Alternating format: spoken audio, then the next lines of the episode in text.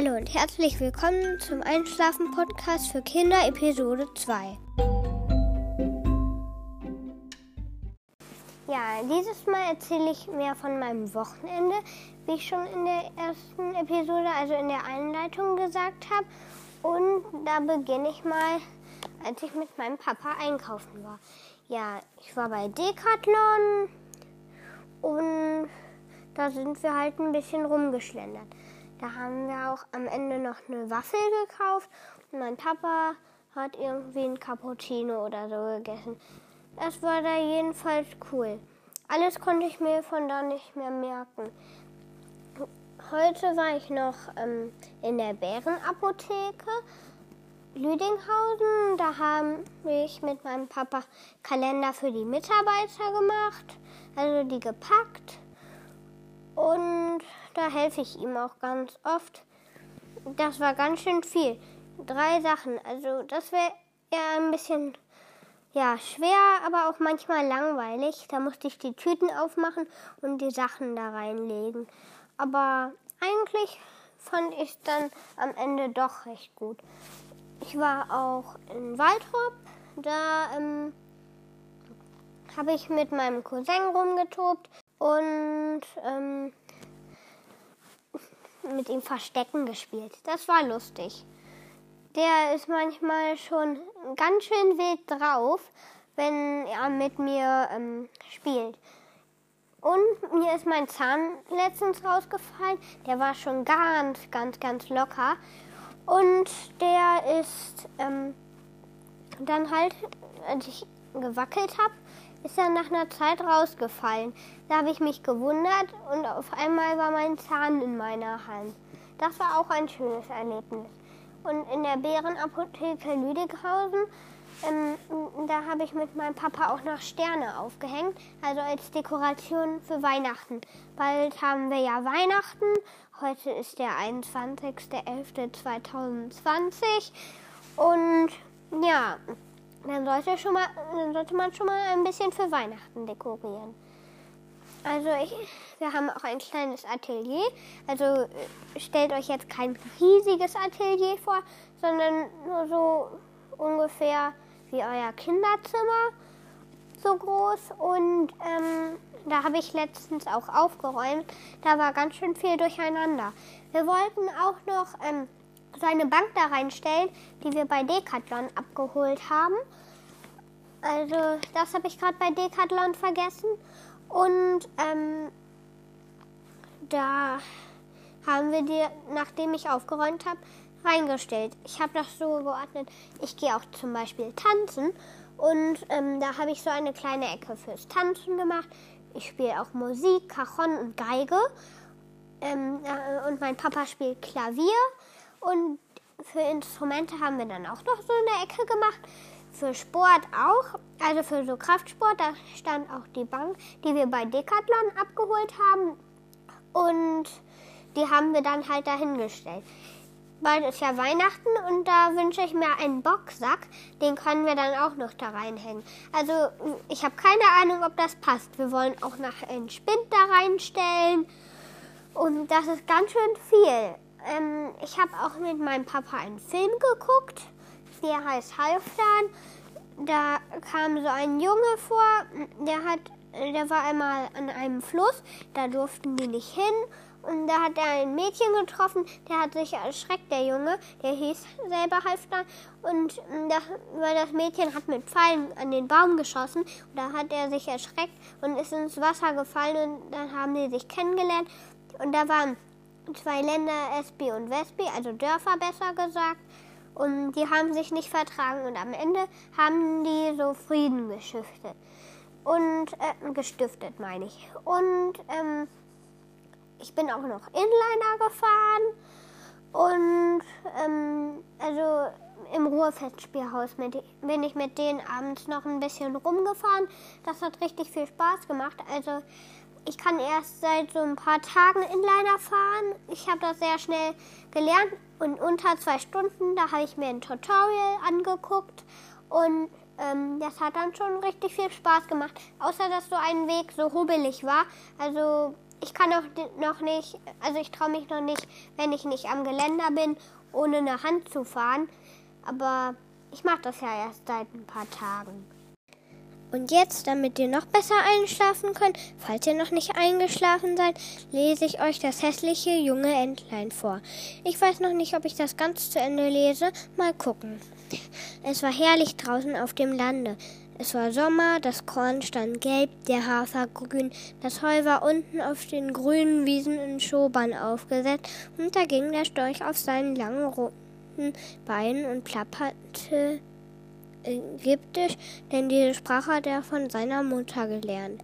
Rings um den Acker und die Wiese waren große Wälder und mitten in den Wäldern tiefe Seen.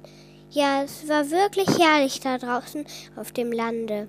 Mitten im Sonnenschein lag dort ein altes Rittergut, von tiefen Kanälen umgeben, und von der Mauer bis zum Wasser herunter wuchsen große Klettenblätter, die so hoch waren, dass kleine Kinder unter den höchsten aufrecht stehen konnten. Aber es war so wild darin wie im tiefsten Walde. Hier saß eine Ente auf dem Neste, welche ihre Jungen ausbrüten musste, aber es wurde ihr fast zu langweilig, ehe die Jungen kamen. Dazu bekam sie selten Besuch. Die anderen Enten schwammen lieber in den Kanälen umher, als dass sie hinau hinaufliefen, sich unter ein Klettenblatt zu setzen und mit ihr zu schnattern. Endlich borste ein Ei nach dem anderen. Piep, piep, sagte es, und alle Eidorteier waren lebendig geworden und die jungen Entlein steckten den Kopf heraus. Rapp, rapp, sagte sie, und so rappelten sich alle, was sie konnten, und sahen nach allen Seiten unter den grünen Blättern, und die Mutter ließ sie sehen, so viel sie wollten, denn das Grüne ist gut für die Augen. Wie groß ist doch die Welt, sagten alle Jungen, denn nun hatten sie freilich ganz anders Platz, als wie sie noch drin im Ei lagen. Glaubt ihr, dass dies die ganze Welt sei? sagte die Mutter. Die erstreckt sich noch weit über die andere Seite des Gartens, gerade hinein in des Pfarrers Feld, aber da bin ich noch nie gewesen. Ihr seid doch alle beisammen fuhr sie fort, und so stand sie auf. Nein, ich hab noch nicht alle. Das größte Ei liegt noch da. Wie lange soll ich noch wehren? Jetzt bin ich über alles überdrüssig. Jetzt ist es bald überdrüssig. Und so setzte sie sich wieder. Nun, wie geht es? sagte eine alte Ente, welche gekommen war, um ihr einen Besuch abzustatten.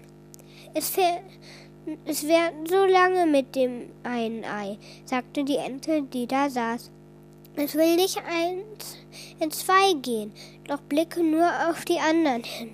Sie sind nicht die niedlichsten Entlein, die man je gesehen. Sie gleichen allesamt ihrem Vater. Der böse Weg kommt nicht, kommt nicht mich zu besuchen. Lass mich das Ei sehen, welches nicht Bär, Bär stehen will, sagte die Alte. Glaube mir, es ist ein Kalekutenei. Ich bin noch einmal so angeführt worden und hatte meine große Sorge und Not mit den Jungen, denn ihnen ist bange vor dem Wasser. Konnte sie nicht hineinbekommen. Ich rappte und schnappte, aber es half nichts. Lass mich das Ei sehen. Ja, das ist ein Kalekutenei. Das du, lass du das liegen und lehre lieber die anderen Kindern schwimmen. Ich will doch noch ein bisschen drauf sitzen, sagte die Ente. Ich habe nun so lange gesessen, kann ich auch noch einige Zeit sitzen. Nach Belieben, sagte die alte Ente und ging von dann. Endlich borst das große Ei. Piep, piep, sagte das Junge und kroch heraus. Es war groß und hässlich. Die Ente betrachtete es. Das ist doch ein gewaltig großes Entlein, sagte sie. Keins von den anderen sieht so aus, sollte es da ein kalekutisches Kü Kü Küchlein sein. Nun, wir wollen bald dahinter kommen. In das Wasser muss es, ob ich es auch selbst hineinstoßen soll. Am nächsten Tage war schönes, herrliches Wetter. Die Sonne schien auf all die grünen Kletten. Die Entleinmutter ging mit ihrer ganzen Familie zu dem Kanal hinunter. Platsch, da sprang sie in das Wasser. Rapp, rapp, sagte sie, und ein Entlein plumpste nach dem anderen hinein. Das Wasser schlug ihnen über dem Kopfe zusammen, aber sie kam gleich wieder empor und schwamm so prächtig, die Beine gingen von selbst und alle waren sie darin. Selbst das hässliche graue Junge schwamm mit. Nein, es ist kein Kalekut, sagte sie. Sieh, wie herrlich es die Beine gebraucht, wie gerade es sich hält. Es ist mein eines Kind. Im Grunde ist es noch ganz hübsch, wenn man es nur recht betrachtet. Rapp, rapp, kommt nur mit mir. Ich werde euch in die große Welt führen, euch im Entenhof vorstellen, aber haltet euch immer nahe zu mir, damit niemand auf euch trete und nehmt euch vor den Katzen in Acht. Und so kamen sie in den Entenhof hinein. Da drin war ein schrecklicher Lärm, denn da waren zwei Familien, die sich um einen Aalkopf bissen, und am Ende bekam ihn doch die Katze. Seht, so geht es in der Welt zu, sagte die Entenmutter und wetzte ihren Schnabel, denn sie wollte auch den Aalkopf haben braucht nur die Beine, sagte sie.